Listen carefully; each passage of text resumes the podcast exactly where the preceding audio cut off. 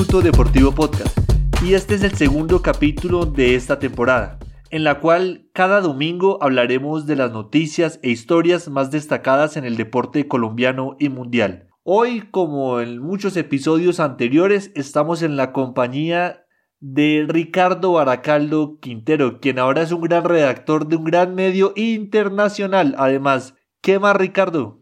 Daniel, ¿cómo está? Muy buenas tardes, noches, días, como siempre a la hora que usted nos escuche. Aquí estaremos contándole esas noticias destacadas de la semana y de todo lo que ha pasado a nivel deportivo con nuestros deportistas y por qué no una que otra nota curiosa de otros deportistas a nivel internacional. Eh, pues sí, como lo dice usted, segundo programa que venimos más recargados que nunca eh, y también eh, acostándonos temprano porque como usted lo dice, estamos de reactores en un medio importantísimo a nivel internacional. Le digo yo que es el medio online de noticias en español más en el mundo. Así que usted ya puede deducir eh, si es que conoce esos rankings y si no lo invito para que busque de cuál se trata. Buscaré, buscaré en Google a ver cuál es el medio más leído, pero sin duda alguna usted es un gran redactor y ahí lo estaremos leyendo. Para empezar, escuchemos, escuchemos esta canción en esta canción, esta narración en homenaje a la selección Colombia.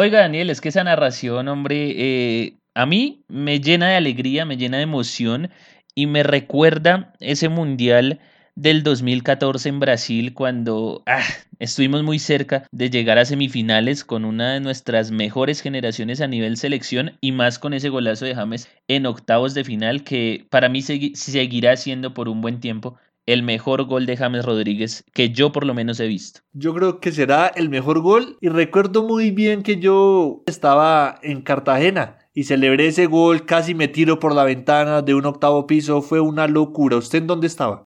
Eh, no, a mí sí me tocó en mi casita, Daniel, porque yo no tengo la fortuna económica que tiene usted y que se la pasa de viaje en viaje. Ni siquiera es cada temporada de seis meses, sino cada dos meses le da por irse que Cartagena, Dubai. Bueno. No, eso lo de Cartagena sí fue una rifa. Me lo gané si lo quieren jugar los oyentes con el 61-25. Y pusimos la canción de y esta narración para hablar de que Reinaldo Rueda es el nuevo director de la selección Colombia que tras la salida de Carlos Queiroz, mucho se especuló acerca de quién podría llegar a ser el técnico de la selección. Se habló incluso de Mauricio Pochettino, quien es el actual entrenador del París. ¿Usted a quién más escuchó? No, aquí se escuchó que a Miguel Ángel Russo, a Juan Carlos Osorio, eh, Jorge Luis Pinto y se llegó también a decir que Marcelo Bielsa o Marcelo Gallardo. Hágame el favor. Bueno, Ricardo y Rueda, de 63 años, es un experimentado entrenador ha llevado a dos selecciones a mundiales. En el 2010 fue con Honduras y en el 2014 con Ecuador. Vale aclarar que ninguno de los dos mundiales pasó la fase de grupos. Además, este es el tal vez el hecho más notable de ese entrenador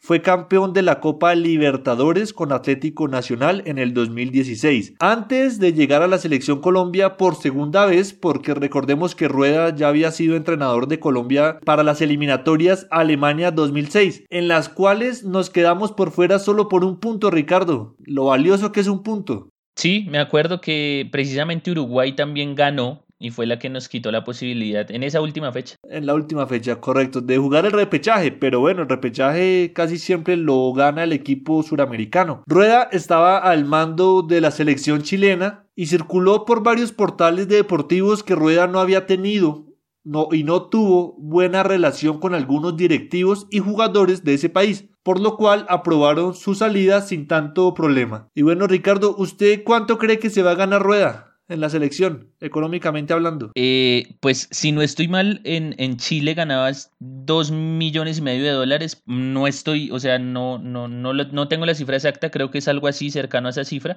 Eh, me imagino yo que le sostendrán eh, el salario porque si no Rueda no hubiera aceptado, él, claramente por venir a la selección Colombia, que era un deseo, me imagino, de él, pero yo creo que ronda esa cifra. Dice la revista Semana, una revista de investigación bastante seria, que el sueldo de este entrenador estaría entre los 3 y los 3,5 millones de dólares. Esto es, en pesos colombianos, alrededor de 10 mil millones de pesos. Una locura. Venga, pero hay que aclarar, si no estoy mal, ese, ese, ese dinero en total es para todo el cuerpo técnico, creo. No es solamente para Rueda. Y hablando de la selección Colombia, Ricardo, acabe un audio del Tigre Falcao. Falcao, qué grande eres Falcao. Tus goles son promesas que hacen palpitar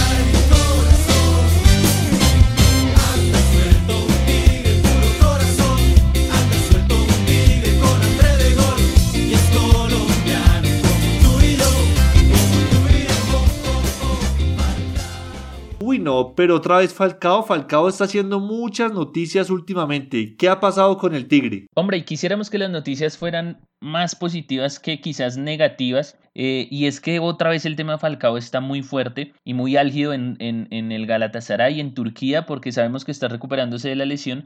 Y en el equipo turco le habrían dado la posibilidad de salir a otro club si es que llega una oferta. Eh, estarían dispuestos a dejarlo ir gratis, de hecho.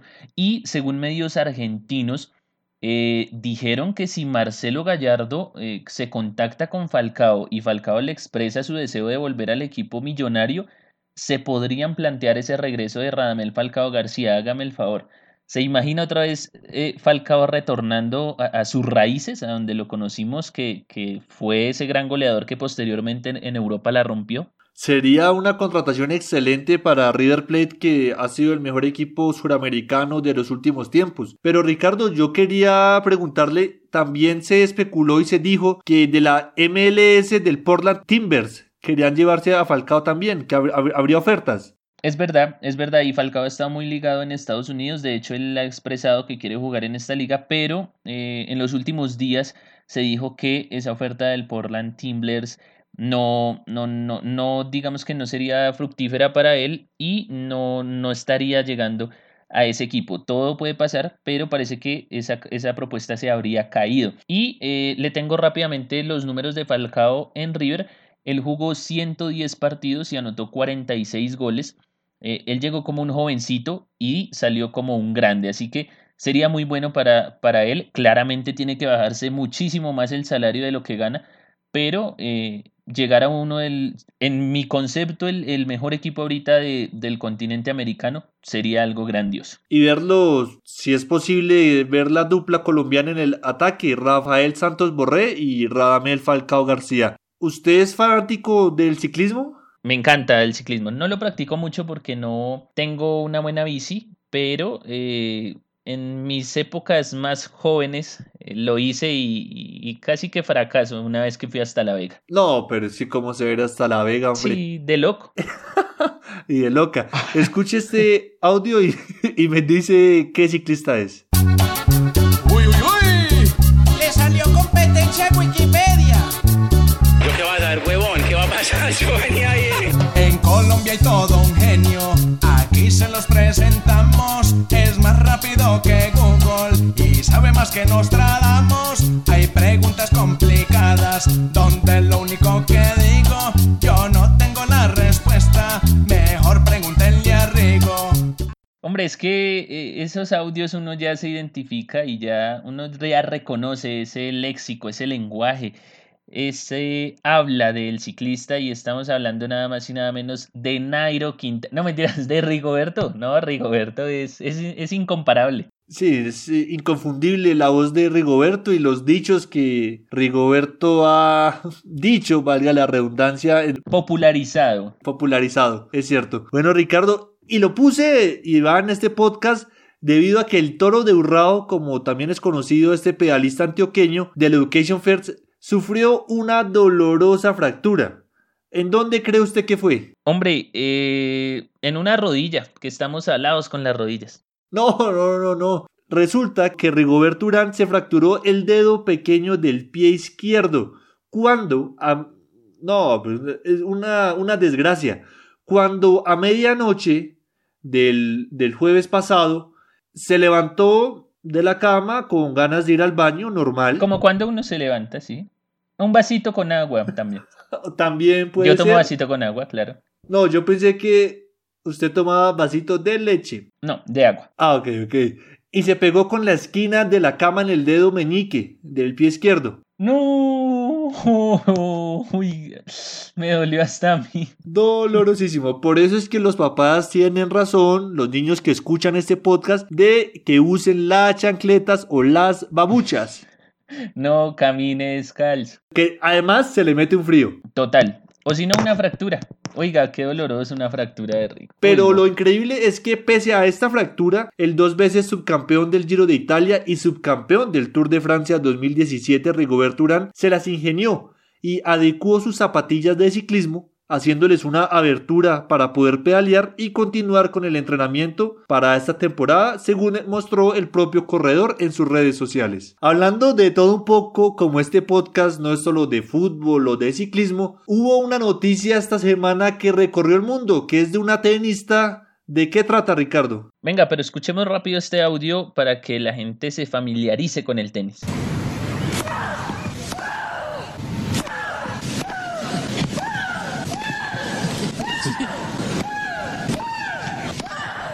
Así suele sonar la casa de Ricardo Andrés Baracaldo Quintero los lunes en la mañana.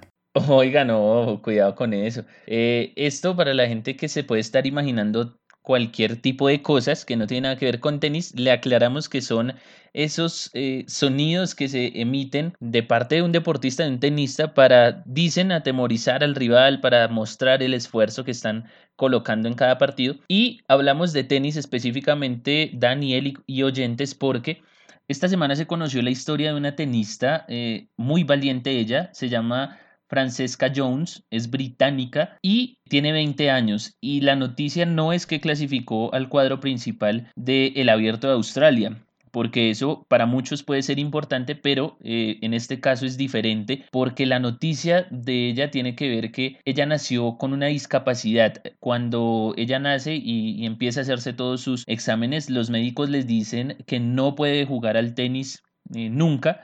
Y ella dice, hombre, yo voy a demostrar que sí puedo y voy a callar la boca de mucha gente que no cree que una discapacidad nos impide hacer deporte. Y es que usted se pregunta, pero hombre, ¿qué, ¿qué, le pasó a ella o qué tiene? Pues ella nació con una anomalía del desarrollo embrionario y esa anomalía hace que ella tenga cuatro dedos en cada mano, o sea, ocho dedos en las manos y siete dedos en los pies.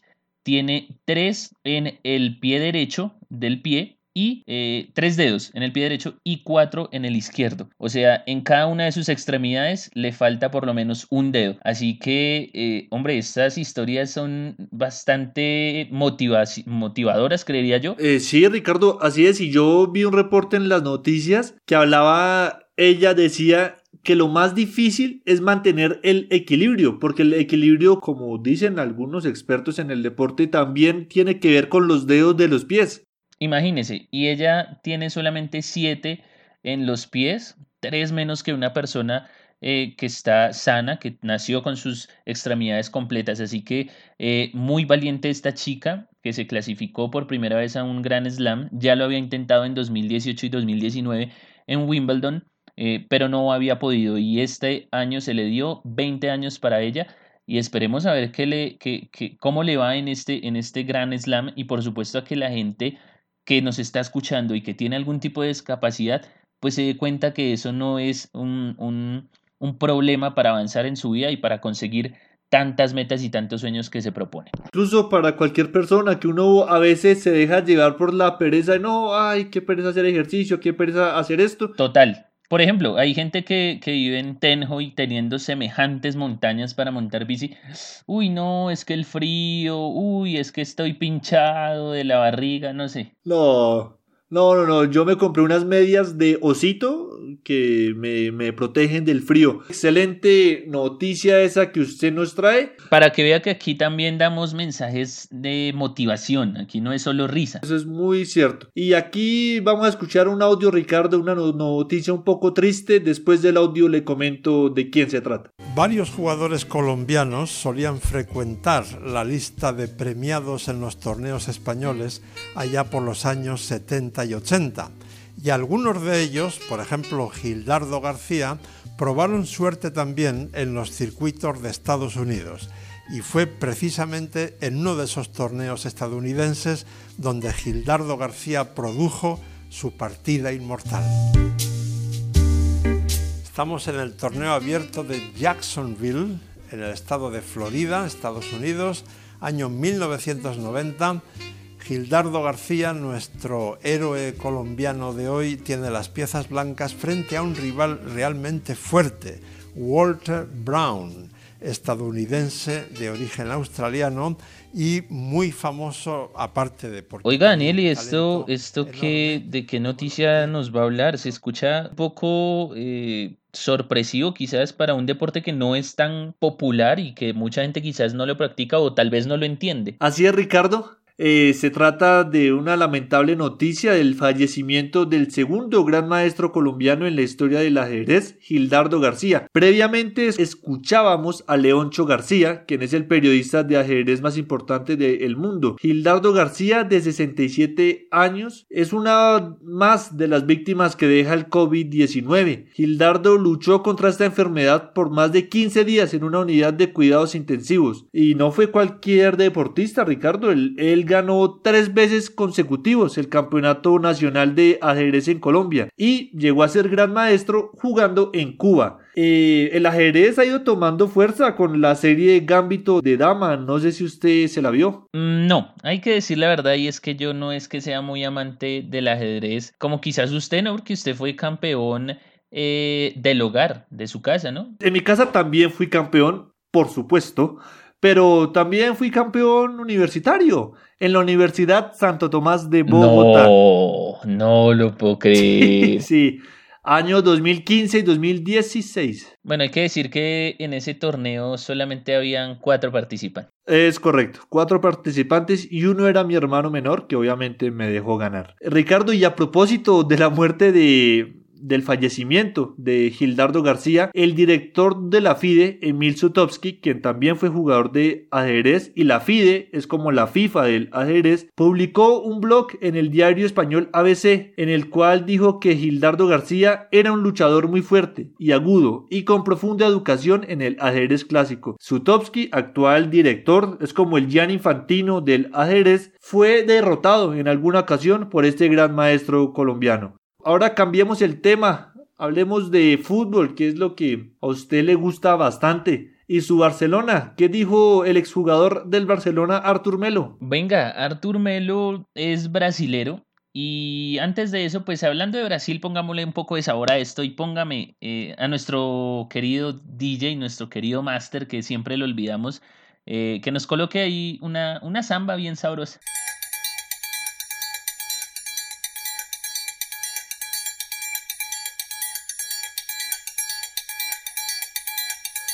Vem Magalenha Rojão, traz a lenha pro fogão, vem fazer armação.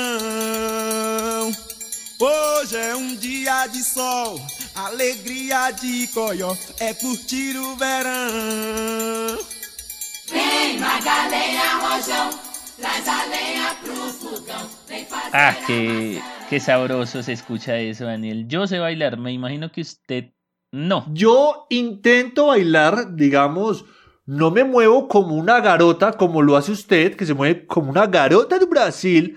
Pero sí lo intento, sí lo intento. Y cuando juego FIFA y hago gol con Fred, yo juego el FIFA 2014 y hago gol con Fred, lo celebro así, bailando samba. Lo más chévere de las garotas son las plumas y esas, esas cosas que se ponen en la cabeza, esas balacas, me imagino yo. Eh, y a usted también lo que me parece que se le da mejor son las plumas. ¿Qué reguero de plumas con usted? No, no, no, no, el movimiento de piernas. Hablando de Arthur, pues imagínese que siempre ha existido ese debate, ¿no? ¿Quién es mejor, Cristiano, Messi? Es algo que durante toda esta década, durante todo este siglo, desde el 2021 se ha hablado, 21 no, pongámosle 2007 por ahí, se ha empezado a hablar de quién es mejor, Messi, Cristiano, Cristiano, Messi. Pues él eh, dio una entrevista para el canal Desimpedidos y allí le preguntaron que quién es mejor eh, líder, porque él ha jugado con los dos, con Messi en el Barcelona y ahorita está con Cristiano en la Juventus. Y él dijo, eh, los dos tienen, pero venga antes, ¿usted quién cree que es mejor líder? Yo creo que es mejor líder Cristiano Ronaldo, pues por lo que se han filtrado varios videos de este jugador hablando en el camerino, yo creo que él es mejor líder. Y también los videos que se ven en el campo de cuando él anima a sus compañeros, se levanta, va, eh, a la afición, los anima, yo creo que es mejor líder Cristiano. Bueno, pues él dice, los dos son líderes, cada uno tiene su propia forma de liderazgo. Leo lo manifiesta con gestos, por mucho que no lo parezca, mucha gente piensa que no, pero en el campo lo demuestra cuando recibe el balón con esa sed de marcar y con las ganas de ganar un partido. Tú lo notas.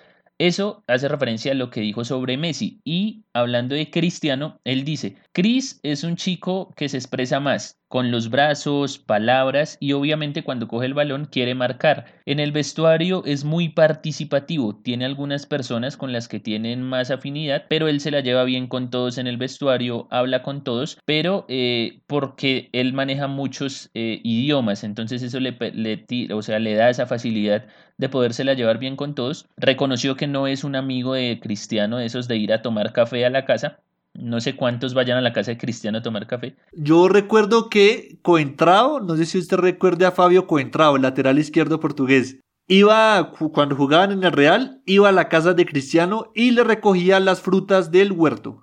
Ah, ¿y será que le pagaría por eso? Me imagino, ahí reconociéndole el trabajo a Coentrao, que en el Real no es que hiciera mucho después de un cierto tiempo. Le hizo un pase a Gareth Bale para el gol en la Copa del Rey contra el Barcelona. Bueno, es verdad con, con el, el, carrerón que se pegó contra Bartra. Ajá, así fue. Ok, ok. Y él dice, eh, le dieron a elegir, ¿no? Para usted, ¿con cuál se queda? Él, por supuesto, no iba a quedar mal con Cristiano porque si no, yo creo que no hubiera vuelto a ser incluido en la convocatoria de Andrea Pirlo. Pues él dice, es difícil. Eh, en un partido uno marca cinco, cinco goles, el otro también. Ambos son buenos líderes. Pero elijo a Cristiano porque estamos jugando juntos. Y se rió. Entonces, él sabía, él, uno sabe cuando no la pueden barrar. Así es, políticamente correcto. El, el, jugador brasileño que es muy similar, pues pienso yo, a Cicinho, que puede jugar en diversas posiciones dentro del campo. Quizás, pues en el Barcelona cuando lo llevaron, se acuerda que decían que era del ADN Baulgrana, que hacía recordar a Xavi, a Iniesta en sus primeros momentos, pero lo dejaron ir. Bueno, Ricardo, un placer, hombre. No, como siempre, esto, esto es cortico, es, es cortico, pero... Sustancioso. Para iniciar una semana bien informado acerca de noticias deportivas e historias interesantes del deporte. Para que usted vaya a la oficina y le cuente a sus compañeros de trabajo. Ah, no, mentiras, pero es que ya no se puede salir ahorita. Cuando hagan la reunión de Zoom, usted, compañeros, tengo noticias destacadas, tal. De Uy, una. el Rigo se fracturó un dedo y siguió entrenando. No, una locura. Arthur Melo dijo tal cosa. Bueno, Ricardito, muchas gracias, hombre. Entonces, que tenga usted una feliz noche. Hombre, Cano, usted también, feliz semana ya para los que escuchan este podcast, para todos nuestros oyentes. Recibí noticias de la señora de Singapur Sí. me dijeron que ya está más calmadita. Ah. Ya está más calmadita. Uf. Porque la nombramos y la tuvimos en cuenta. Bueno, eso me tranquiliza un poco. Esto fue Minuto Deportivo Podcast. Mi nombre es Daniel Cano. Muchas gracias por escucharnos y pueden seguirnos en nuestras redes sociales como arroba Minuto Deportivo Podcast. Estamos en Facebook, Instagram y YouTube. Mil gracias.